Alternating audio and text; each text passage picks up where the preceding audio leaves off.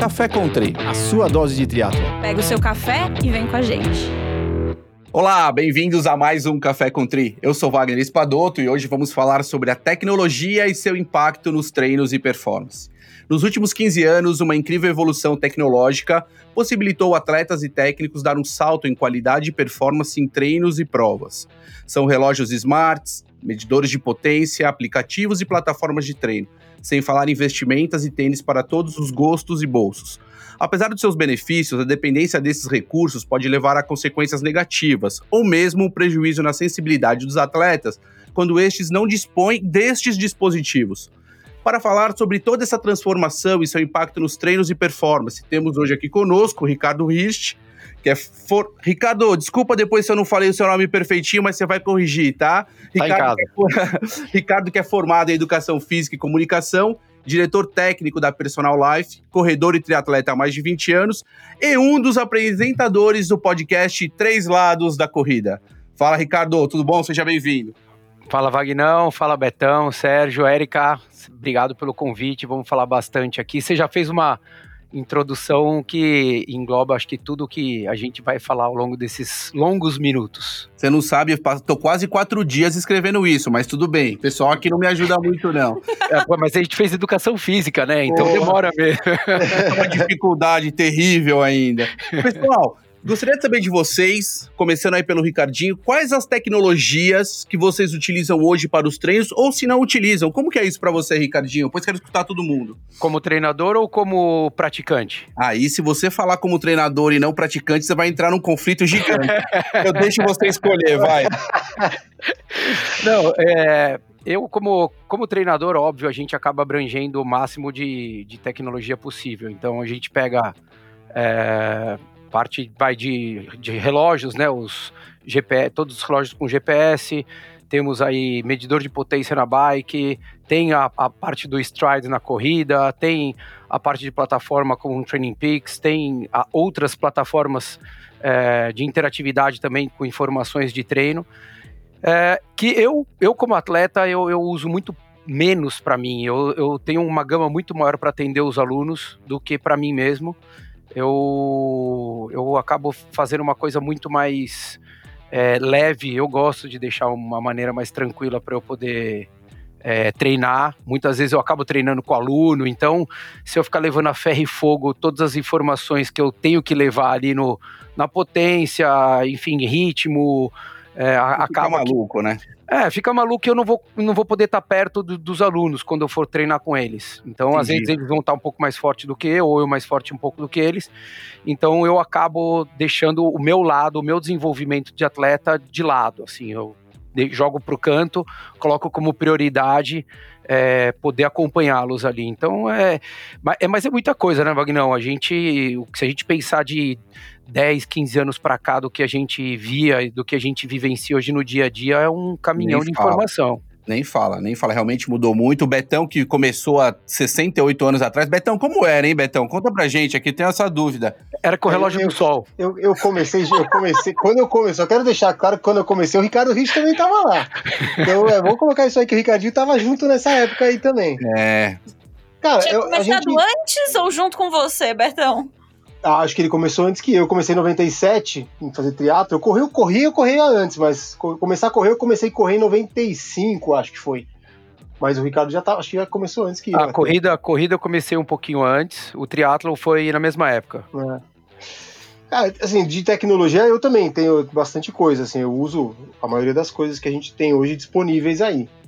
Né? Acho que tem o medidor de potência na bike, tem o stride, tem o meu, os relógios todos aqui que ajudam a gente. Uso o Training Peaks aí pelo, pelo Vagnão, né? O Vagnão sempre passa os treinos por lá.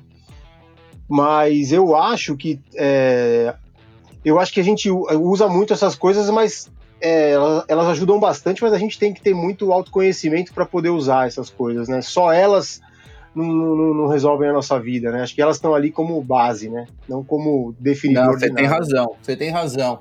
É, eu, eu, por exemplo, atletas novos que iniciam agora, eles já iniciam com toda a tecnologia. E essa percepção de corpo, né, sensibilidade, de ritmo, pace, frequência, seja lá o que for, fica bem prejudicada. Serginho, eu sei que você tem bastante coisa e você não usa nada, porque não tá treinando. Me conta, como é que tá isso daí? Fala a verdade pra gente. Ah, vou te falar, eu comecei também mais ou menos em 96, quando foi minha primeira maratona. E eu, eu não evoluí muito na, nas tecnologias. A tecnologia hoje, hoje, em dia que eu não, como eu não estou treinando, que eu tenho gostado bastante, é o timer do micro-ondas, né? Que eu tenho usado muito. Descongelar. Congelar, cafeteira. E a cafeteira também, quando aqui. Né? Assim, são as maiores tecnologias que eu uso. O piloto automático do carro também. Agora, brincadeira. Do inferno, gordinho. E, assim, eu parei um pouco no tempo por algumas coisas. Primeiro que eu não estou treinando muito mesmo, mas eu parei no GPS, como o Ricardinho falou, né? Assim, lá atrás a gente usava as fitas, né? Quando a história do batimento cardíaco foi muito... É, veio como uma novidade, isso para mim passou, e, e, acho que o GPS é, é uma das poucas tecnologias que eu, que eu utilizo, e o Training Peaks quando eu estou treinando. Mas eu gosto muito que eu acho que vocês comentaram, de em alguns momentos, quando eu sei que eu tenho um tempo só para correr, e a gente já, por treinar muito tempo, a gente consegue ter uma consciência muito grande, né, corporal de batimento, de pace, de velocidade. Eu acho que mesmo sem estar treinando, por, por, por estar há muitos anos, então, em alguns momentos eu gosto de sair sem relógio, sem nada, sabe, para fazer seja uma hora, uma hora e pouco de treino, num pace que eu sei qual é o pace que é apro aproximado para sentir. E já fiz muitas provas sem, sem nenhuma métrica também, que, e por incrível que pareça, é, foram, foram, foram muito boas. Mas é, tenho curiosidade, agora que é, é tô, tá chegando um, um rolo novo, super tecnológico, desses smart de poder é, trabalhar com potência na bike, que é uma coisa que eu sempre quis e que, que eu tenho visto que dá um grande resultado também. É. Eu acho que tem um ponto aí que é muito engraçado, que é nós que começamos. Bom, eu. Estranhamente, eu percebi que eu sou o mais novato aqui dos, é. dos esportes. Comecei em 99, 2000, ou seja. Mas quer dizer, né? fora eu, né? Ah, você, Erika, a gente ainda não ah, considera. que você iniciou no esporte. A gente é baby boomer. Aí, que é... Tem que fazer uma reiniciação, rebirth a gente tem que, Exato, depois. a gente tem que entender o que é iniciar no esporte. Mas assim, é, eu lembro que, poxa, você via no parque do Ibirapuera muitas vezes alguém correndo só com a fita cardíaca, porque naquele tempo era tudo que se tinha, né, de mais tecnológico. Você já imaginava, este cara é profissional, este cara corre muito, né, porque ele tava com uma fita cardíaca no peito. E hoje em dia a gente tem uma disponibilidade muito grande. É... é... assim, eu particularmente, eu me encaixo no, no grupo do tenho tudo e não treino nada, né? É, a exemplo de que eu, a gente estava em Kona no ano passado, eu comprei um skin suit não usei, nunca usei, mas tá lá, eu comprei, porque eu falei, poxa, por que não? É o tipo de tecnologia, nunca testei. Não, é, é tipo da, da, da, ignorância, porque a pessoa foi avisada, inclusive, mas não vamos entrar nesse assunto pessoal. não gerar exatamente, tá? exatamente. As despesas domésticas. É, como, como que vocês enxergam essa evolução nos esportes? Por exemplo, a gente está falando basicamente de tri triatlon aqui, corrida, mas todos os esportes de 30, 40, 50 anos para cá tiveram modificação, seja no futebol, a bola, seja nos árbitros no VAR, enfim, as técnicas de medição, os controles. Como que vocês veem essa evolução? Porque teoricamente, muitas vezes eu mesmo sinto que eu tô ficando para trás com algumas coisas. Você como técnico, Ricardinho, como que você enxerga isso, cara?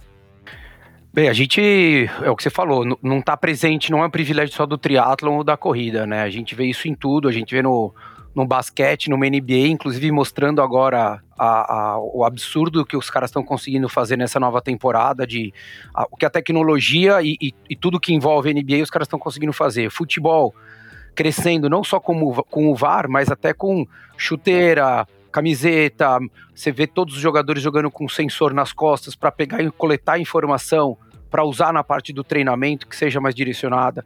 Então é, a, a coisa mudou muito. Lá atrás a gente via é, eu sempre tive muito claro na minha cabeça do seguinte, cara, você tem que se dedicar ao, aos gadgets, a tudo que existe nos periféricos, além do treinamento, porque isso vai ser uma diferença lá na frente. É, mas o que acaba acontecendo é o que você falou, Vagnão. É praticamente impossível a gente querer abraçar toda a tecnologia que exista, é, todo o conhecimento, porque é tênis, material de compressão, é bicicleta, é roda, é rolamento de cerâmica, é, meu, tem tanta coisa, tanta coisa que acaba envolvendo que é muito difícil a gente estar tá 100%. Então eu costumo sempre até falar para o aluno. Você já me viu, a gente até já falou algumas vezes sobre isso, sobre o Stride, que muitas vezes me perguntam e eu falo, poxa, tem muita coisa, mas a leitura que todo mundo tem ainda, é, é, principalmente os usuários, ela é muito mais deficiente do que a potência na, na bike. A potência na bike hoje, você senta numa mesa com eu, o Beto e mais três amigos que pedalam, todo mundo vai falar e vai falar coisas muito pertinentes sobre tudo que se é usado ali. No Stride hoje não é. É. não foi tão difundido isso ainda. E isso, se você acaba jogando isso muito para o aluno, o que acaba acontecendo é que atrapalha outros desenvolvimentos além do que a tecnologia pode te dar, que é o desenvolvimento da percepção de esforço. Como o Sérgio falou, pô, vou sair para correr. Eu tenho certeza que ele sai para correr, mesmo agora que ele está é, off-season aí, é, ele consegue de fato é, analisar, ele sabe quanto ele está correndo, ele sabe o tempo que ele está correndo, a distância que ele está correndo.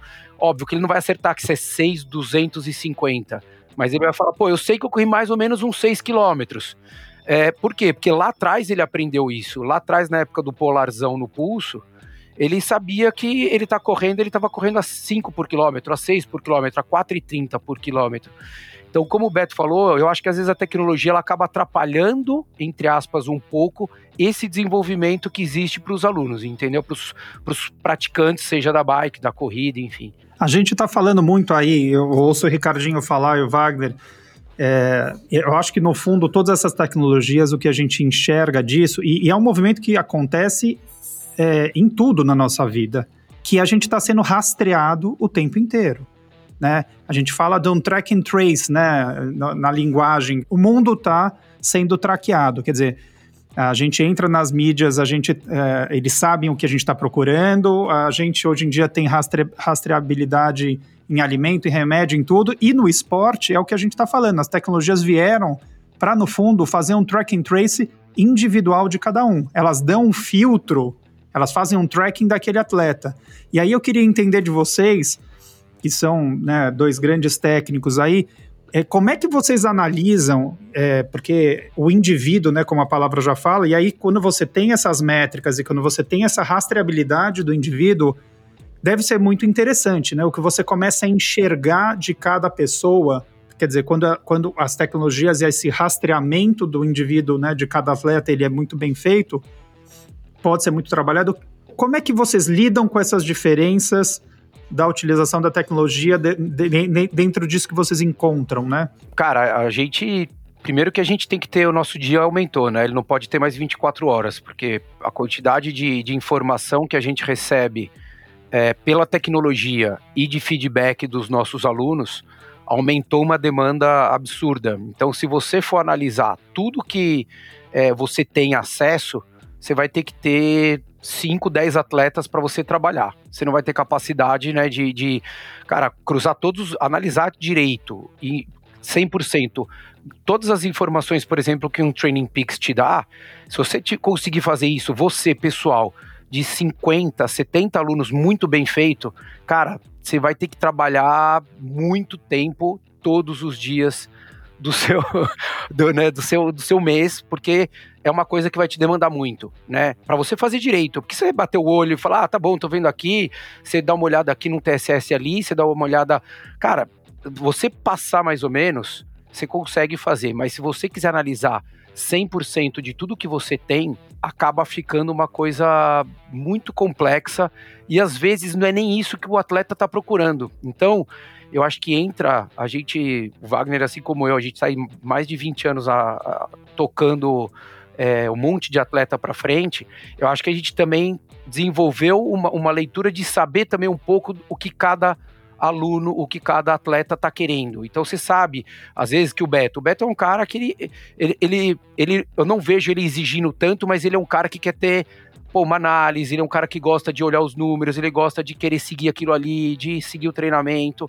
Então é um cara que você vai se dedicar, você vai é, é levar a sério todas as informações que você recebe e tentar traduzir para ele e orientá-lo da melhor maneira. Se você pega um atleta que não tem muita, não tem muita rotina, que ele tá levando mais ou menos nas coxas, vai num treino, não vai, não passa informação, demora para subir um treino e tudo mais, esse cara, você já sabe que assim, o interesse dele muitas vezes não é o mesmo. E daí você também vai começar a jogar um pouquinho mais para lá ou para cá. Mas o, o, Ricardo e Wagner, vocês não acham também que um pouco disso também exige uma, é uma ansiedade de todos os atletas também, do cara querer receber feedback, feedback de todo o treino que ele fez.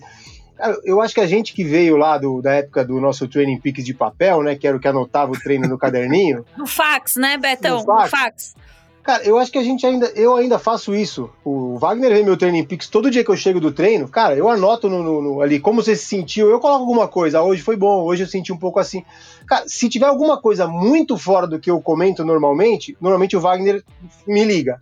Ou manda uma mensagem. Betão, aconteceu hoje? Porque aí eu escrevi ali. Os caras, como a gente sabe que tem muito atleta, se você já coloca alguma coisa sua na hora, acabou o treino, chega em casa, baixou o treino, já escreve ali. Né? E, e pelo fato de você também ter esse conhecimento corporal, cara, tem dia. Ó, foi na, na quarta-feira, eu saí para correr, tinha correr uma hora e vinte, cara, eu corri cinco minutos falei, nossa, desliguei o relógio, falei, puta, hoje não vai, não vou correr. Aí falei, não, vou, vou até o final. Cara, aí liguei o relógio e fui até o final. E nos, como eu faço nos meus longos, eu ligo o relógio e deixo só o horário, não olho nada. Cara, aí chega em casa, você anota. Se foi alguma coisa muito diferente, o Wagner me dá um feedback. Mas eu acho que se a gente. Não é necessário esse feedback em todo treino, né? Então essa, a tecnologia também ela, ela ajuda nesse ponto para você também se controlar. Você não precisa ter essa, esse, esse feedback de todo treino também. Né? Acho que essa ansiedade do aluno também atrapalha um pouco, né? É, o. o... Fala, Wagner, vai lá. Não, então, o que eu queria é, colocar, como o Serginho falou, eu acho que eu dou toda a razão, Ricardinho, porque você falou.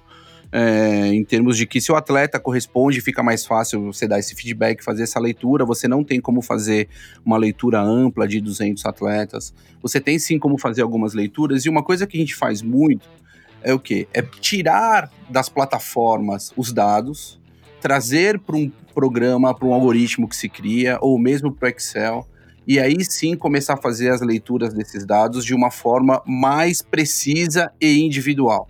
Por exemplo, eu tenho ali um grande bloco de dados que vai me dar um panorama geral do que acontece com alguns, atletas, com alguns atletas, com o meu bolo de atletas. Mas quando eu quero individualizar, seja em termos de volume, seja em termos de intensidade, seja em termos de carga, de polimento. Eu sei, por exemplo, que alguns atletas funcionam com seis dias de polimento ou picking, ou eu tenho atletas que funcionam com 10, 12, 14. Se eu colocar todos no mesmo bolo, eu sei que eu tenho resultado. Não é que eu não tenho, eu tenho. Mas eu poderia sim fazer isso de uma forma um pouco mais justa, mais precisa. E é isso que nós fazemos. Porque se eu realmente depender de uma plataforma de treino hoje, tá? Que ainda está sendo lançado algumas que vão fazer isso. Mas hoje, se eu depender de uma única plataforma de treino para me dar um insight preciso desses atletas, esquece porque eu não tenho essas ferramentas. Então isso é um grande problema. O Serginho perguntou que, o quanto isso é válido para nós que trabalhamos de certa forma com ajuste fino muitas vezes dos atletas e que tem atletas que estão indo para competir, para classificar, isso faz a diferença. Mas veja, eu não tenho 40, 50 atletas que estão indo para classificar. Esse é o grande ponto.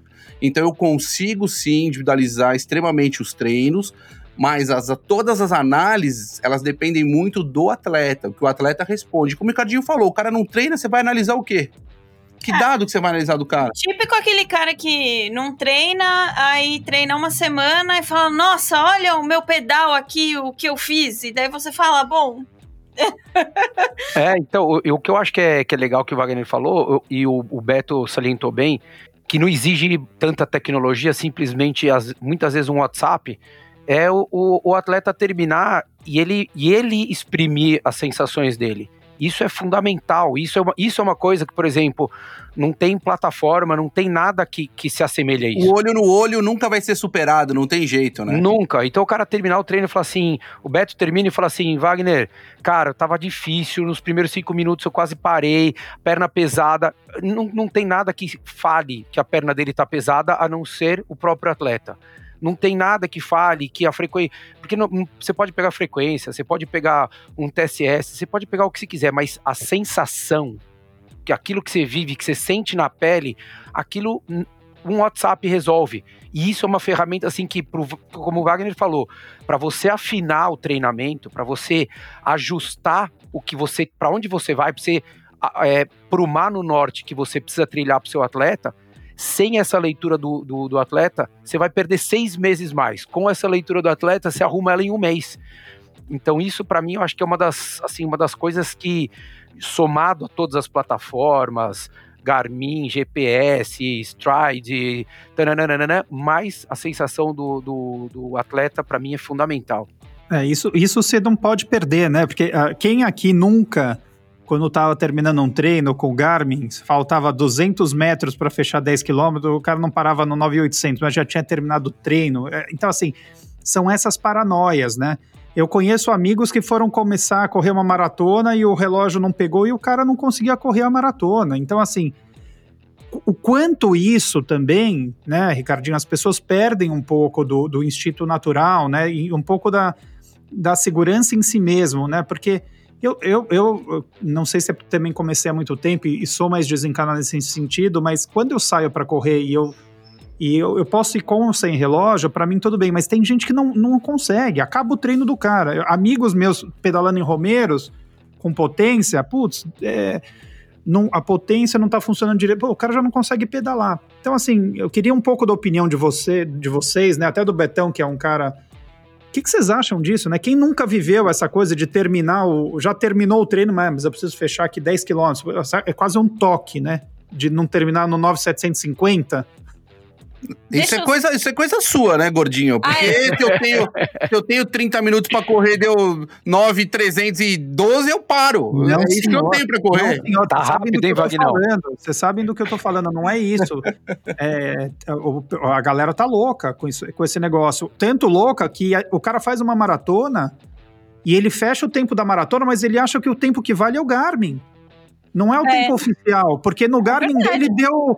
E o cara vira e fala assim: não, mas no meu, no, no meu Garmin deu é, 200 metros a mais do que o tempo oficial. Depende cara... qual é o melhor tempo, Gordinho. Entenda isso. É, depende. Exato, Isso depende. Oh, mas uma coisa mas eu vou falar. Só, deixa eu só agregar algo ao que o Serginho falou. Eu vou dar o exemplo do que aconteceu agora. A Garmin foi hackeada. Exato. A galera não conseguia subir os treinos Nossa. que fizeram e também não conseguia descer o treino estruturado do Training Peaks pro Garmin.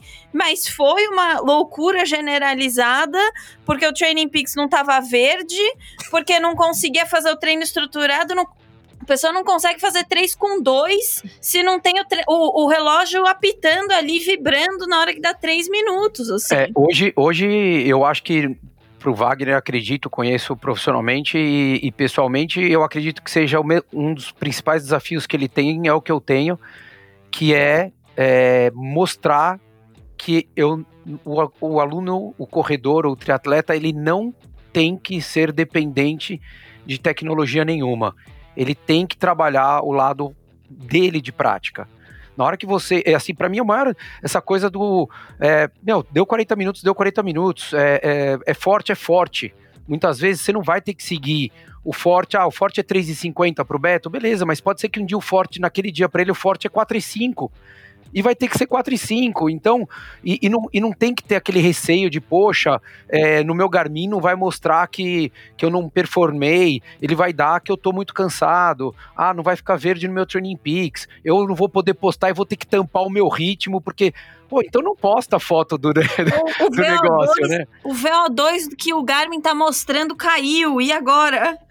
É, o, que eu, o, o, que eu acho, assim, eu penso que o, o todas as tecnologias que a gente está falando aí, pra gente, para o atleta amador, principalmente, ela é um norte, né? Assim, ela, é um, ela te mostra mais ou menos o que você vai ter que fazer para você se situar dentro do treino, mas ela não pode ser o definidor da, da coisa. E aí eu acho que vem muito o que a gente falou, você tem que se conhecer e pelo fato da gente ter começado antes, talvez a gente foi obrigado a aprender aquela planilha que vinha lá, o leve, moderado, firme, forte, forte, muito forte. E o morte. e o morte. Era o que vinha. E aí você colocava ali no seu Timex ali, cara, cinco minutos forte. E era cinco minutos forte. Um relógio para quebrar pulseira que, aí, eu nunca vi igual na minha vida. E aí é aquilo que você falou, Ricardo. Se o forte é 3,50, é 3,45, eu não sei. Ele era forte por sensação. Né? Acho que esse era o, o, o importante. E, e aí, pro, pro, se você. Porque hoje não adianta você. O, o melhor atleta não é o que cumpre melhor a estratégia da prova. É o que mais rápido. É o que está disposto. Porque o Wagner não passa lá a estratégia de prova. Você vai correr a tantos por quilômetro. Ah, não, beleza, então vamos correr a tantos por quilômetro. Cara, se você está buscando uma vaga, se você correr a tantos por quilômetro, não adianta você chegar lá depois pro Galvão e falar, Galvão, ah, mas eu corri a tantos por quilômetro. Esse era o problema. eu fiz a estratégia. O cara chegou na sua frente, meu amigo. Esquece. Então, assim, você tem que. Eu acho que tem que ser um norte, mas ela não pode te limitar. Para, para mim, eu e o Wagner, a gente já discutiu isso. Eu só faço corrida, eu só faço as provas na corrida sem o, o pace. Porque o pace me limita. Eu sempre fico, não, tá muito forte, tá muito forte, tem que segurar, tem que segurar, tem que segurar. E, cara, tem que sair na sensação, e para mim funciona muito melhor isso. Agora, o atleta tem que se acertar nisso para ele não ficar dependente do que a gente tá falando aí. Não, você não pode depender da tecnologia, né? Então, Beto, isso é uma coisa interessante, mas o que a gente tem que pensar também, existe, vocês estavam falando muito da percepção. Em minha defesa, tá? Então tem duas coisas. Eu existe um treino que chama treino envelope. Pega essa, Ricardinho, não esquece. Treino envelope. O treino envelope, você simplesmente pega o relógio, dá start, guarda o relógio, treina e você não perde os dados caso você precise ou seu técnico queira avaliar. Então, isso é um ponto muito importante. O outro, quanto à estratégia, vocês têm toda a razão. Uma estratégia, ela manipula o psicológico do atleta. E eu posso, através da estratégia, fazer esse atleta ir melhor ou ir pior no caso de ritmos mais baixos. Vou te dar um exemplo, vou dar um exemplo para vocês. Florianópolis, o ano passado, eu tinha uma atleta que eu deixei por último, nós estávamos lá com uns 50 e poucos atletas, ela ficou por último na estratégia. Eu tinha uma estratégia na mão e eu olhei os tempos e falei: nossa, esses tempos são altos. Se eu passar esse tempo para ela, ela vai querer respeitar isso e eu vou quebrar a atleta. Eu simplesmente perguntei: quanto você quer nadar? Ela me falou. Eu perguntei quanto você quer pedalar, quanto você quer correr. Ela me falou. Todos os tempos que ela falou estavam abaixo do que eu tinha pensado. Ou seja, ela ia mais rápido do que estava o meu planejamento. Eu falei, tá bom, vai lá e faz. Mostra para mim que você consegue fazer isso. Meu, ela foi lá, fez, classificou, ficou em segundo e quase ganhou a prova. Se eu tivesse dado essa estratégia para ela, mostrado para ela, eu tinha quebrado a menina psicologicamente. Então, assim, veja que as coisas é aquilo que eu falo. Qualquer estratégia, qualquer métrica, qualquer número, qualquer situação, você tem que saber como utilizar. E se você pode utilizar aquilo, muitas vezes você tem que esconder aquilo e trabalhar o psicológico do teu atleta, né? Que é o olho no olho, é entender a dinâmica ali daquela atleta, como ela funciona, ou daquele atleta, como ele responde, e aí sim você direcionar. Fica muito mais fácil nesse formato. Com certeza, Wagner. Uma coisa que é legal, que a gente via isso muito lá atrás, por exemplo, era em teste de lactato. Porque a gente via ali, ah, poxa, o cara tá, com, tá acumulando ali, você mediu o lactato, ah, 5,8 milimols. Fala, caraca, tá alto. Daí você fala, meu, já começou a quebrar. Daí fazia, coletava de novo 7. E o cara melhorando. Daí, se você pegasse um protocolo teoricamente padrão, você ia falar, esse cara ele vai quebrar, já, já era para ter quebrado. E daí você começa a ver que o, o, psicológico entra, casa com a parte fisiológica, né, Vagnão? Da gente falando um pouco mais da nossa parte, que é o seguinte: a gente nunca vai ter certeza do, da, da real capacidade ali, porque existe uma coisa que é uma individualidade que a gente não sabe como essa pessoa vai reagir. A gente tem muita informação, a gente tem 90% às vezes de certeza, mas esses 10% às vezes pode derrubar a gente de uma maneira linda. Perfeito. Eu acho assim que nós, nosso papel é muito assim, olhar os dados, interpretar esses dados, porque existe também, você sabe, uma dificuldade tremenda em entender e saber como lidar com esses dados. Ou seja, tem uma, tem uma oscilação vertical maior do que eu preciso. Tá, mas e aí? Eu sei que eu preciso diminuir minha oscilação vertical. O que, que eu faço? Ou seja, então eu acho que falta né, muito mais uma informação do que todo mundo tem que fazer com as métricas, como manipulá-las, né? Isso é importante. Agora, o contato com o atleta, o WhatsApp, que nem você falou, o olho no olho, tá ali preocupado com o teu atleta, ele é de extrema é, importância. Não tem como achar que só métricas vai funcionar. Veja, eu tô jogando contra o Wagner, que eu sou um cara totalmente dos números. Mas pensar só em número, acabou acabou. E isso nunca, realmente, nesse ponto, eu acho que nunca o técnico em si, a pessoa, a figura, por mais algoritmos que se tenha, né, nunca vai acabar. Eu posso estar extremamente afinado com o meu atleta em termos de números, né? Mas eu dar uma boa prova pro meu atleta, conversar com o meu atleta, chamar ele no canto, trabalhar um pouquinho a cabeça dele, isso é fundamental. O que, que você acha, Betão?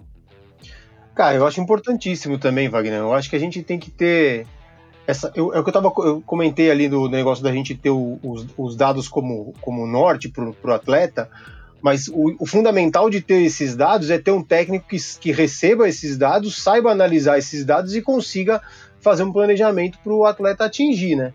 Porque se você só recolhe dados e manda os dados para alguém que não sabe avaliar ou que não sabe usar, dados sem informação não resolve. A informação sem conhecimento não resolve nada, né?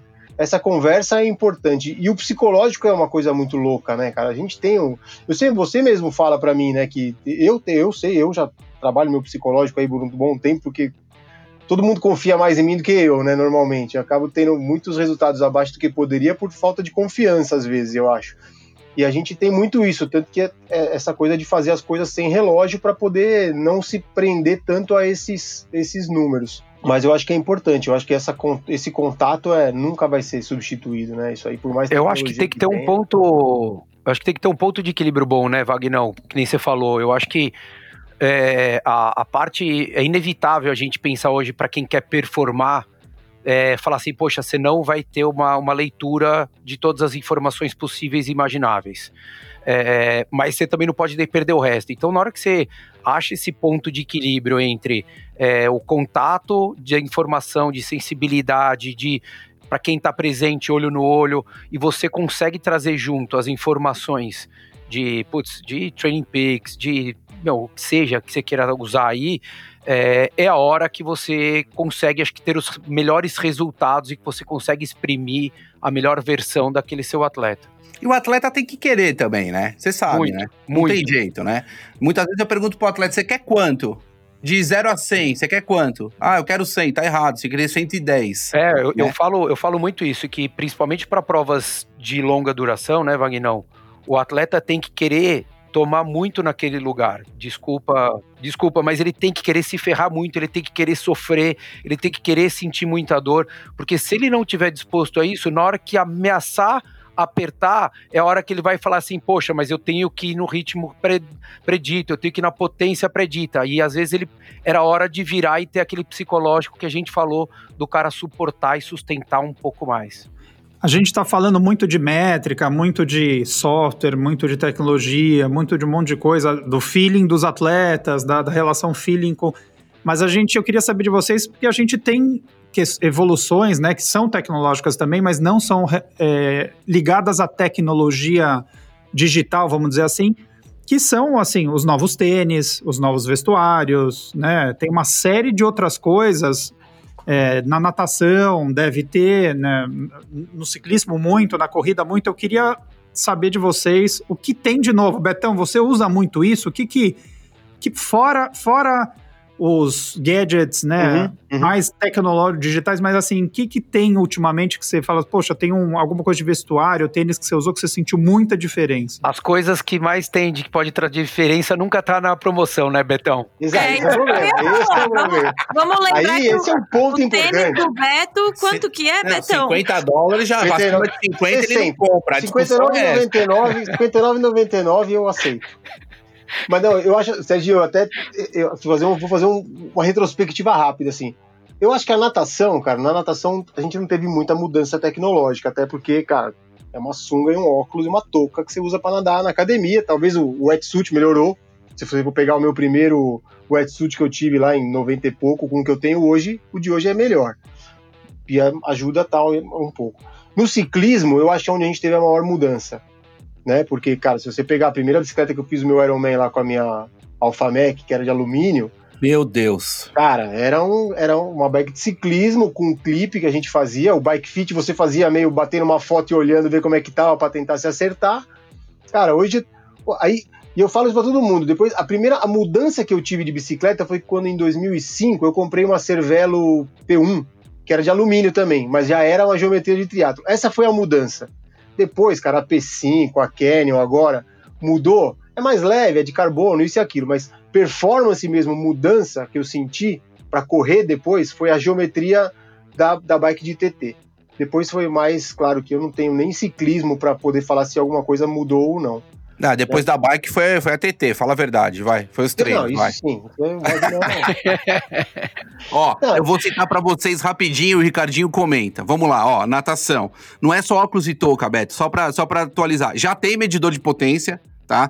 Tem sim. as filmadoras que fazem filmadoras, análise é aquática tudo bem? E tem todos os materiais que, querendo ou não, você tem parachute, nadadeira, você tem palmar, tamanhos diferentes de palmar, pull boy, tem algumas coisas, elástico, tem algumas coisas interessantes que é, são simples mas que funcionam bastante. Tem o form também, que tem você o vê o, o, seu pace agora em águas abertas também, que você vê no óculos. Você vê no é óculos, seu gente... pace, braçadas, enfim. Calma, bicicleta, vamos lá. Ó, geometria aerodinâmica, pneus, atrito de rolamento, clipe, tipos de carbono, bancos, vai vendo. O que, que tem. Bike fit, né? eletrônico, por exemplo, né?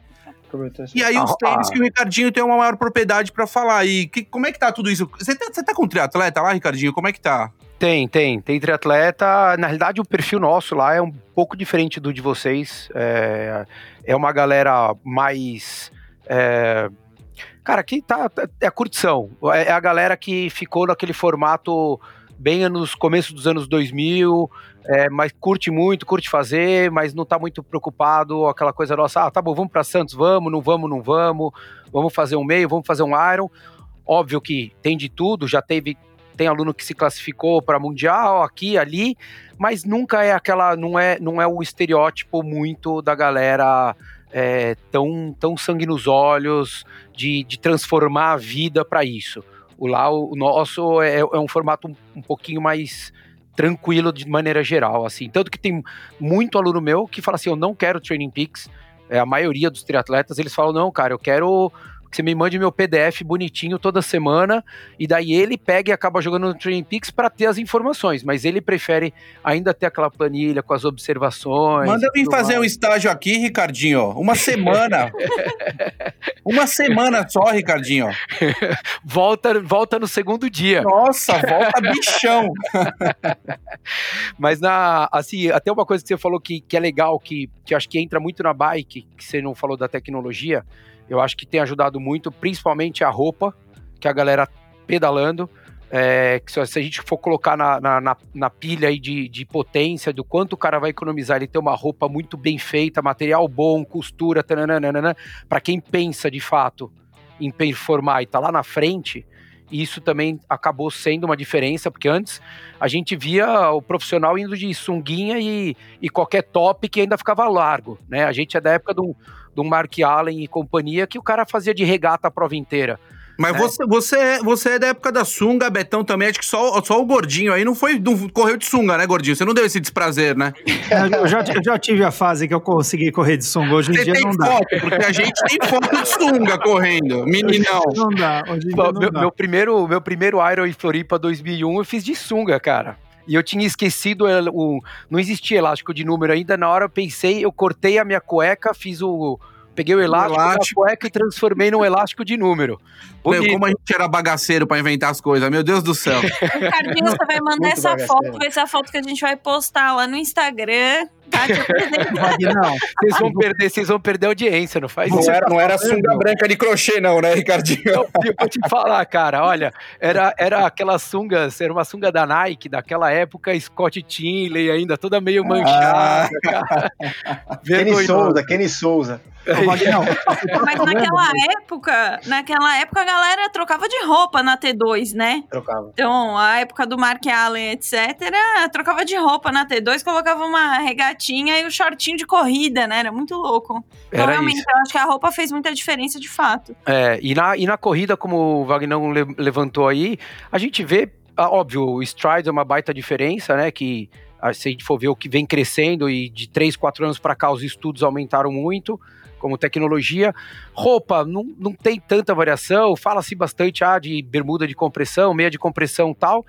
Mas o, o principal que eu acho para corrida é o GPS, que é o que uma coisa que a gente antes não mensurava, né? A bike já lá atrás quando a gente começou, tinha o Katai, que pegava distância, velocidade, a média, daí tinha aquela maldita setinha que mostrava se você estava acima da média ou abaixo, né? Você não sabia a média, você só sabia se você estava acima ou abaixo, né, cara? E, e, o GPS que veio. E os tênis, que agora, né, recentemente saiu aí até a, a Nike lançou o, o Alpha Fly, um tênis de é, custa R$ 1.800, mas independente do valor, eu acho que tem mercado para tudo. Eu, assim como tem bicicleta que custa é, mil, tem bicicleta que custa 100 mil. Então, eu, eu, eu sou um pouco da teoria do Betão. Eu acho que a gente tem que tentar simplificar um pouquinho. É, dois, três minutos para mim, Ricardo. É, não vale a pena eu, eu entrar nessa dança. Agora, para quem está buscando lutar, quer vaga, quer, meu, quer porque quer fazer o tempo da vida tal, aí, meu amigo, investe em tudo que você puder. Só tem que lembrar que tem que treinar, né? Fala aí, ah, Serginho. O cara não treina e quer usar a bicicleta, quer fazer tudo. Não treina. É, Como então, é que então. faz, Serginho? Então, então, é isso. Eu, o que eu, eu, lembro de várias provas que a gente fazia, e inclusive as provas mais longas no Iron. Muitas vezes o cara, se olhava e falava, não é possível que esse cara vai fazer a prova desse jeito, né? assim, com esse peso, e aí usando um equipamento caríssimo, aquelas rodas que mal aguentavam o peso dele. Então, assim, eu acho que esse tem ainda muito do exagero do equipamento. Quando o que o Beto falou, o básico, né, é você fazer uma dieta, você treinar, entrar em forma, que vai sair muito mais barato você né, é ficar mais leve na tua bicicleta para tua corrida do que você ficar comprando um monte de coisa super cara para tentar baixar 20 gramas, 50 gramas, que às vezes não vai fazer é, um, resu um resultado para a pessoa. Existe Ricardinho, eu quero que você comente. Ricardinho, eu quero que você fale uma coisa. Você tem algumas coisas com peso. E você tem o lance da maçã. Você é conhecido pela maçã. Não, vamos falar aqui. Você é conhecido pela maçã. Eu já vi é, você. E aí, Ricardinho, você tá emagrecendo? Não, eu tô comendo maçã, tô comendo. E qual que é essa história da maçã, Ricardinho? Que tecnologia é essa, Ricardinho? Ricardo, são duas pessoas conhecidas pela maçã. Pô, não... Ricardo e Steve Jobs. Depois da gravidez eu faço só a dieta da maçã agora também. Pô, podia ter uma referência melhor, né, cara? Mas vamos lá. Não, a maçã na realidade foi assim, eu, eu durante muito tempo eu tive muito problema intestinal é, em provas, principalmente provas de longa distância. E, cara, eu não me adaptava muito a, a, nada, assim, do que eu comia. Então, teve prova no Ironman que, sem exagero, assim, contadas, porque meu irmão tava de bike do meu lado na corrida, fui mais de 20 vezes ao banheiro só na maratona. É, e daí chegou uma hora que eu cansei, eu falei, cara, eu vou mudar tudo do que eu faço. E eu comecei a experimentar alguns alimentos que me deixavam mais confortável ou não. Uh, e a maçã é uma coisa que é super prática, cara. Não, não acho que é uma fórmula mágica, não acho que é o melhor alimento do mundo, mas eu acordo, eu posso levá-la o dia inteiro comigo, ela não estraga como uma banana, como um, um sanduíche, um lanche, um, um, eu não preciso de um, de um água, de nada para fazer um shake ou coisa do tipo. E, cara, eu como ali, ela não, ela não, ela não dá o refluxo, por exemplo, que uma, uma banana me dava. É, é, uma, é um alimento com médio é, índice glicêmico, então é, não mexe tanto. Eu, não, eu sou uma pessoa que eu não posso ter muito pico, então eu não posso tomar um, um gel é, inteiro, eu tenho que dar uma fracionada no meu consumo de carbo, porque eu não posso ir tanto para cima, porque eu sou um cara que fica, entra num estado estável muito fácil, mas se eu saio dele, dá uma desequilibrada. Então a maçã para mim foi uma coisa pré-treino, assim, muito, muito fácil e prática. Então não tem. Mas não é que você come muito... maçã, só maçã o dia inteiro, né? Fiquei sabendo que você come cinco maçã por dia, é só isso? É. Vamos lá? Não, não pelo amor de Deus. Agora, não é social aqui, não, Ricardinho. não, não. então vou falar. Quer, quer que eu passe meu cardápio aqui, meu menu? Se não, se você contar mentira, eu vou te desmentir no ar, hein? Não, não, não. Ai, que eu vou contar o meu depois. o do gordinho é aquele negócio lá de requeijão. Pra ter quarentena? Não, cara, eu como, eu como uma maçã pré-treino, daí de lanche, às vezes eu como uma outra maçã pela praticidade, porque às vezes eu tô na rua e não. Eu prefiro isso do que parar e comprar um pão de queijo ou alguma coisa numa lanchonete qualquer. Almoço minha salada com grelhado e alguma coisa de carboidrato, então, sei lá, uma cenoura, um brócolis cozido, um milho e uma batata. Uh, à tarde, se eu comer, eu como uma outra maçã e à noite, mesma coisa que o almoço. É isso. Então, é, é, é, é diminuir, a, diminuir muito a quantidade, porque eu era um cara que Antigamente eu era conhecido pela bisnaguinha, daquele saquinho. Meu, não, fala da bisnaguinha, que eu sou adepto. Então, e eu, eu, tenho, eu tenho história com a bisnaguinha e você, hein? Junto, hein? Eu sei, eu sei. Eu vou não, contar no final mal. aqui. Hoje é a história nossa da bisnaguinha, que eu tive que te socorrer no meio da prova, seu. Seu maluco. Então, mas, cara, eu, eu adoro a, a tal da bisnaguinha, cara. Mas o problema é que eu comecei a é, eu ia para um treino, comia metade do pacote da bisnaguinha. Daí você vai sair para correr, o que acontece, cara? Eu tô nesse jeito. problema também. É, o único problema é que você come a, o pacote da bisnaguinha e não, não treina, né? Esse é o seu problema. Come e não sai pro treino. Mas é isso. Então, cara, não, assim, não tem nada mágico da maçã. Eu só acho que é uma coisa que para mim é muito prático ao longo do dia, assim. É, eu ouço um monte de gente falando, pô, mas me dá mais fome comer maçã. Eu falo, não. Eu não vou esperar estar tá com fome para eu comer. Porque se eu esperar estar tá com fome, eu posso comer uma picanha que eu vou continuar com fome. Não é a maçã que vai dar fome, é qualquer coisa que você colocar no seu estômago que vai falar, joga mais, né? Posso fazer uma pergunta, só voltando para o tema, saindo um pouco do tema gastronômico aí? Tô, desculpa, Ricardinho, com todo o respeito. Não, não, tem, não tem como, o seu menu, é, o, o seu é menu isso, não cara. tem graça nenhuma. Nunca vou poder te convidar para você jantar, porque, meu, não, é só comprar como, maçã, pelo amor de Deus. Mas assim, eu queria saber, um pouco da. Voltando à história da, das métricas, tecnologias, juntando aí um pouco com uma coisa que eu sei que a Erika adora, que são as mídias sociais. Vocês acham, né? E a gente vê muito essa coisa dos posts dos treinos, que essas tecnologias, né? É o, é o percurso feito pelo Garmin, é o percurso do Strava, não sei o quê. As pessoas ficam muito pensando nisso pós-treino. Ah, para postar, para mostrar. E o Ricardinho mesmo comentou: poxa, isso aqui eu não vou mostrar, isso aqui eu vou riscar. Como é que vocês enxergam isso hoje e qual a dica, né, para os atletas, para os alunos, né? O Ricardinho acabou de falar que dentro dos alunos dele são alunos mais tranquilos, relaxados, mas a gente sabe que o Wagner tem uma turma muito mais competitiva, né? Então eu queria entender um pouco do, dos dois e do Betão também. O que, que, vocês acham disso? Porque eu vejo muita gente utilizando essas plataformas como forma de, né, de, de se autopromover ou, ou até um estímulo próprio pessoal, né? Eu acho, Serginho, que atua das duas, dos dois lados, cara. Quando você se coloca postando muito dos treinos que você fez, que normalmente gente, as pessoas postam só os treinos bons, os treinos ruins ninguém nunca posta acaba gerando uma coisa de que, pô, você vê, eu vejo amador que quando não faz uma prova boa, o cara faz um testão para justificar que não foi bem. Cara, o cara não deve satisfação para ninguém. Mas ele se expõe tanto colocando os treinos que ele fez, mostrando o que ele faz, que no dia que não dá certo, aí ele vem, tem que se justificar. Então acho que acaba atrapalhando a pessoa, porque é mais uma coisa que, que ele fica nessa, nessa dependência aí de querer sempre estar o, a, em cima da na crista da onda, né? Vamos dizer assim, porque, como eu falei, ninguém nunca posta o treino ruim. Só, só o treino bom.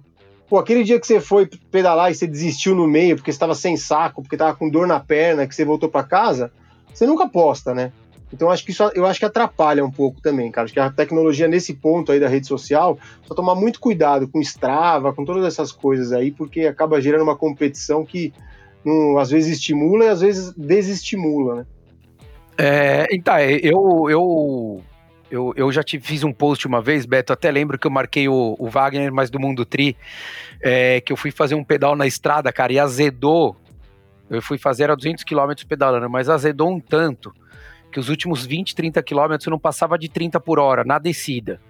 E daí eu lembro que eu fiz o post e falei assim, ó, aqui a gente mostra quando a gente vai bem, mas a gente mostra quando a gente apanha. Comecei o...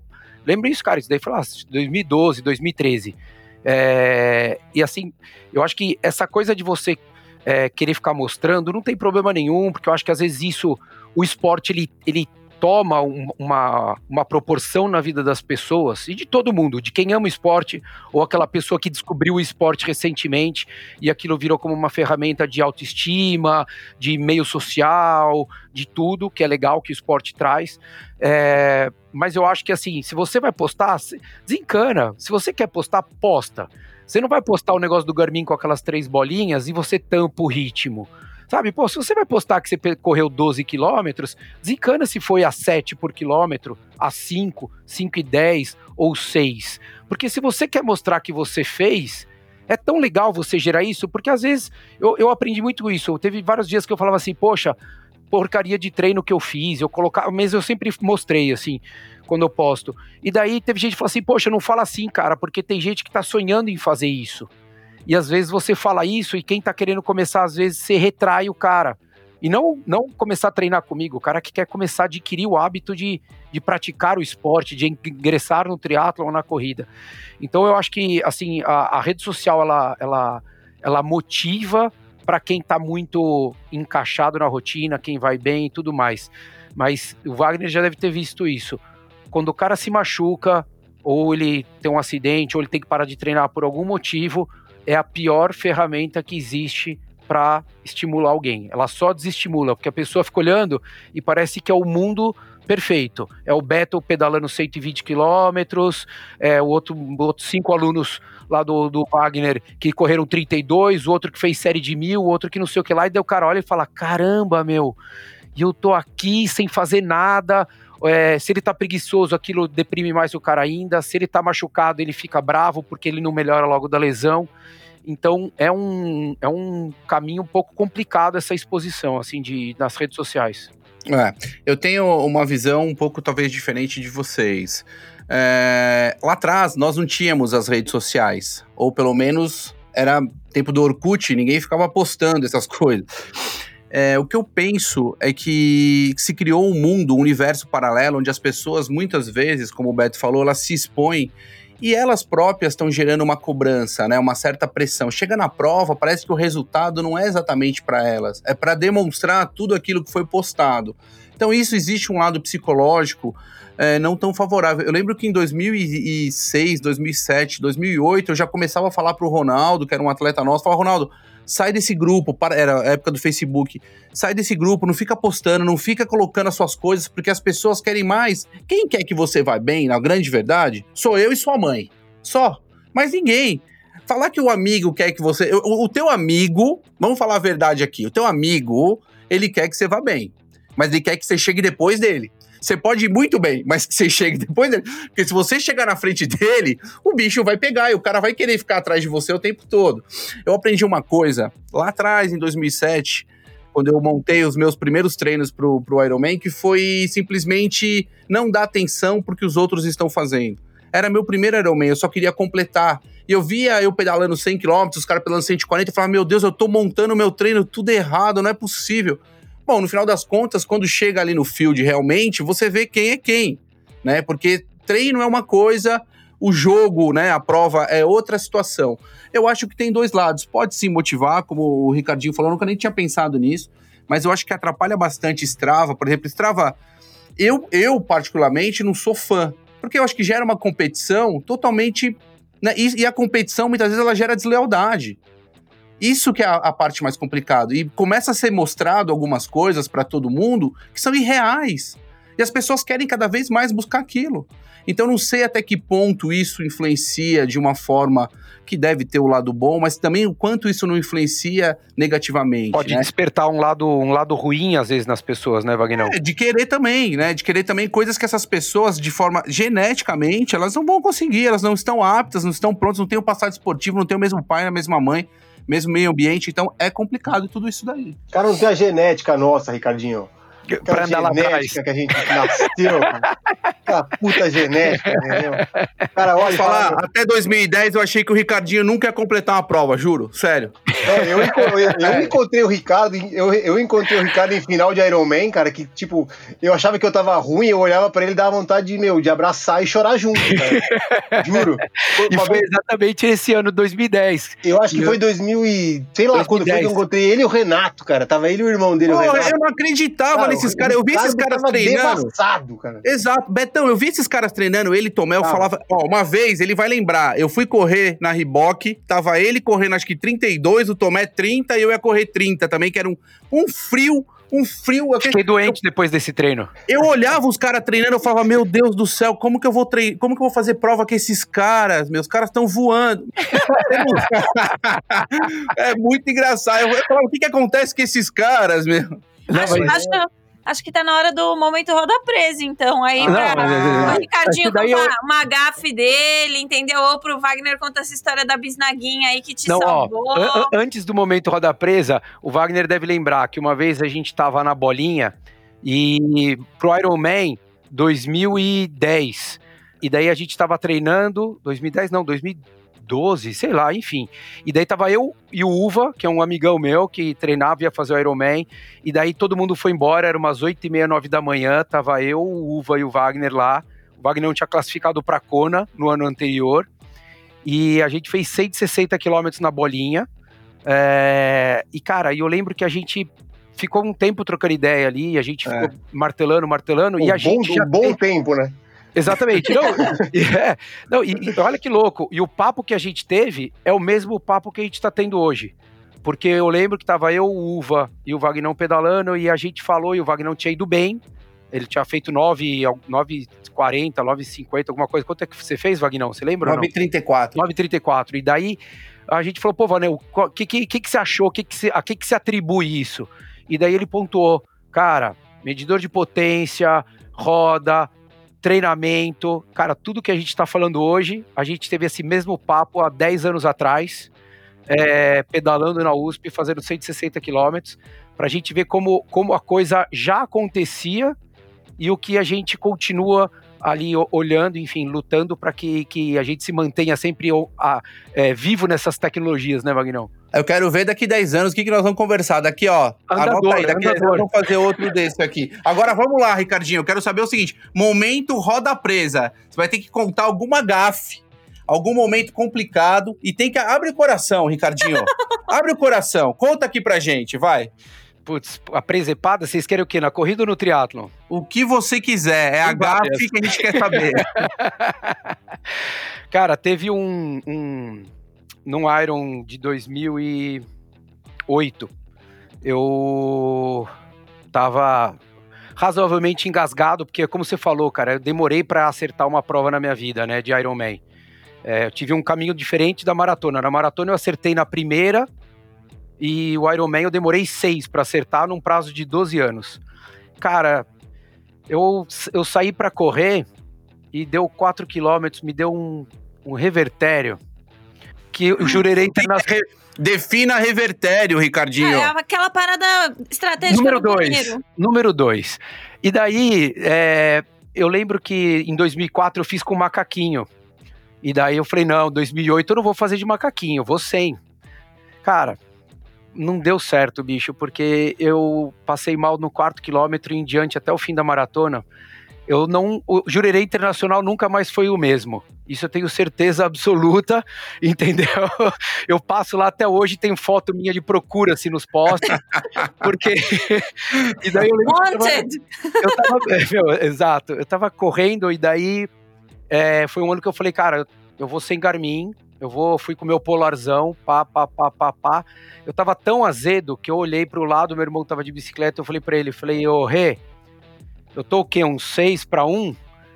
Dele olhou e falou assim pra mim, relaxa, nem pensa nisso. eu tava uns 8 e 30 pelo que ele me falou. Conclusão, eu fingi que tava correndo, ele fingiu que eu tava fazendo alguma coisa legal, e daí, cara, eu me arrastei pra 4 horas e 20, sei lá quanto foi a maratona naquela. Morrer de pé, né, Ricardinho? Putz, Morrer cara, atirando, né? morri atirando, morri atirando e, cara, são. Eu acho que a gente tem várias, né? Eu acho que todo mundo, assim, a prova longa ela exige uma maturidade, acho que muito maior do que na vida, porque você dá um tiro, você errou agora, é só daqui 3, 4, 5, 6 meses que você vai poder fazer um outro Ironman, na melhor das hipóteses.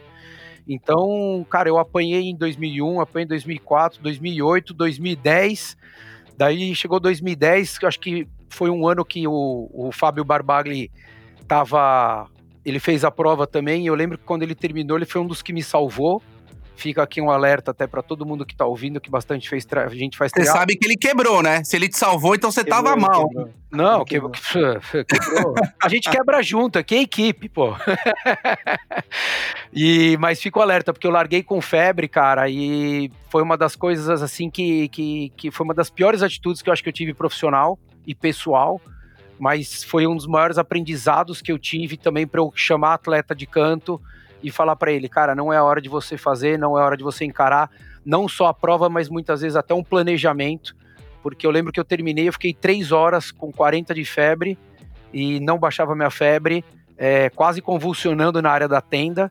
É, foi nesse ano aí, então. Foi nesse ano. Eu saí, eu saí da tenda carregado, é. É, não passava minha febre, não passava nada. Então é uma coisa que, cara, fica um alerta, acho que para todo mundo que ouve aqui, que, que respeite, porque a coisa é muito além do que um desafio ai, de completar, de fazer, de tempo, de classificação. Sem dúvida. A, a vida ela tá muito, muito além, além tudo, né? cara. Sem dúvida. Bom, nosso tempo está encerrando, Ricardinho. Eu queria agradecer muito aí você pela participação. Sempre é muito bom falar com você. Eu te conheço há, há muito tempo, apesar da, de algumas diferenças no campo das ideias. Te respeito muito como treinador, isso é importante. E eu queria aí dar um abraço aí, Betão, Serginho, muito obrigado. Valeu. E vamos finalizar Valeu. agora, pessoal, com o nosso momento recovery, né? Vamos lá, quem vai compartilhar primeiro uma dica de filme, livro? Hã? Eu vou? Quem vai? Cara, eu posso ir, eu posso ir. Então eu, eu, sigo, sigo nos livros, né? Tô lendo pela segunda vez aquele livro que chama Mindset, da Carol Dweck, que é uma psicóloga. Não vou entrar nos detalhes, mas muito interessante para quem gosta. Betão?